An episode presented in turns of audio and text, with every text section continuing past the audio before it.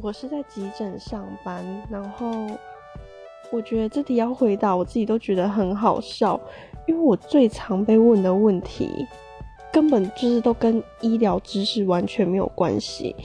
最常被问说：“小姐，你有充电器吗？你有充电线吗？可不可以借我一下？我手机没电了。”不然就是会来说：“小姐，你有筷子不？我被夹米线没筷子，或是有没有汤匙啊？有没有吸管啊？就真的几乎每天都会有这种病人跑来护理站烦你。